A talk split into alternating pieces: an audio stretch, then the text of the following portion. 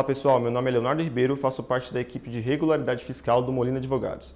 E hoje eu vou falar um pouco sobre os fundos de investimento imobiliário, que é um tipo de investimento que vem ganhando grande espaço no mercado brasileiro. Segundo os dados da B3, o número de investidores nesse mercado vem atingindo recordes desde 2019, por oferecer produtos com baixa variação de preço em comparação às ações listadas na bolsa de valores e também dividendos mensais. Além disso, eles podem ser uma oportunidade para diversificação de ativos o que é um grande atrativo para os investidores. Levando isso em conta, nesse vídeo vamos destacar quatro pontos importantes sobre a tributação desses fundos para você, investidor, pessoa física. Antes de darmos início, é importante entendermos o seu conceito. Os FIs, como são conhecidos, são uma forma de investir no mercado imobiliário sem ter que comprar um imóvel. São formados por grupos de investidores com o objetivo de aplicar recursos em diversos tipos de investimento imobiliário e obter retornos pela exploração da locação, arrendamento, a venda do imóvel e demais atividades do setor. Existem diversos tipos de fundos imobiliários, porém existem alguns que se destacam. Os mais conhecidos são os fundos de tijolo, que têm como objetivo a compra ou construção de imóveis para alugar ou vender, principalmente considerando o potencial de valorização ao longo do tempo. Também temos os fundos de papel, que são os fundos de investimento que atuam em regra nos recebíveis imobiliários que são investimentos de renda fixa voltados ao setor imobiliário, como por exemplo CRI, o Certificado de Recebíveis Imobiliários, o LCI, que são as letras de crédito imobiliário, e o LH, que são as letras hipotecárias. E por último, temos os fundos de fundos, que têm como objetivo obter lucro com a compra e venda de títulos de outros fundos imobiliários. Agora que entendemos o conceito dos FIs, vamos ao primeiro ponto importante: os dividendos. Para os investidores que optam por montar uma carteira de investimentos imobiliários, os dividendos são uma grande vantagem. Pela regulamentação, os fundos imobiliários têm a obrigatoriedade de distribuir no mínimo 95% dos lucros auferidos semestralmente para os seus investidores. No entanto, a maioria faz isso mensalmente. Essa distribuição é feita de acordo com a quantidade de cotas que o investidor possui, ou seja, quanto maior sua participação no capital do fundo, mais proventos ele irá receber. Os dividendos são um dos principais motivos que levam os investidores a entrar no mercado de FIs. Isso porque, por meio deles, é possível garantir uma renda passiva todo mês. Agora vamos ao segundo ponto importante, o imposto de renda.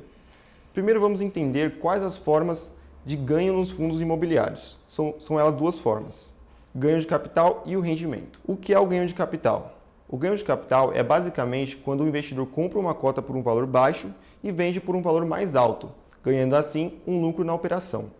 Por exemplo, quando o investidor compra uma cota por, pelo preço de 10 reais e vende pelo preço de 20 reais. Nesse cenário, a cobrança do imposto incide sobre a venda das cotas, referentes ao ganho do capital, resultante da diferença entre o preço de compra e o preço de venda. O investidor deverá pagar o imposto de renda sobre o ganho de capital com alíquota de 20% como prevê o artigo 18 da Lei nº 8.668 de 1993. No caso que eu citei, por exemplo, o imposto de renda seria de 20% sobre os 10% de lucro que o investidor teve. Uma informação importante é de que os prejuízos em negociações de cotas podem ser utilizados para abater os lucros futuros em operações do mesmo tipo.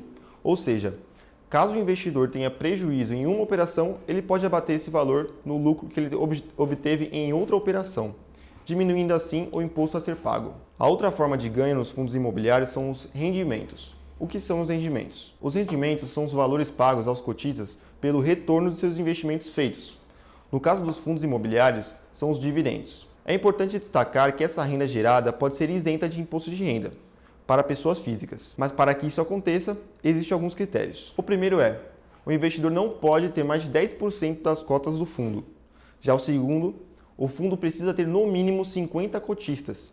E por último, o fundo precisa necessariamente estar listado na bolsa de valores. Caso o investidor ou o fundo não atenda a esses critérios, incidirá a alíquota de 20% sobre os rendimentos. Resumindo, quando houver ganho de capital, a alíquota é de 20%. E quanto aos rendimentos, estes podem ser isentos de tributação caso atendam aos critérios exigidos por lei. Agora vamos ao terceiro ponto importante, o pagamento do imposto de renda.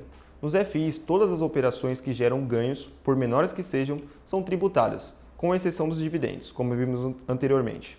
É importante atentar-se ao fato de que o tributo não é descontado na fonte, ou seja, a responsabilidade pelo recolhimento do, do, imposto de renda é do próprio investidor. Por esse motivo, para que o imposto seja recolhido da forma correta, é essencial que o investidor mantenha o controle dos valores de aquisição e venda das cotas dos seus fundos imobiliários. O pagamento deve ser feito por meio de um documento de arrecadação de receitas federais, o DARF, emitido junto à Receita Federal até o último dia útil do mês subsequente à operação de venda, cabendo ao investidor informar a operação realizada e os valores já recolhidos no momento do envio da declaração de ajuste anual. Isso nos leva ao quarto e último ponto importante, a declaração de ajuste anual.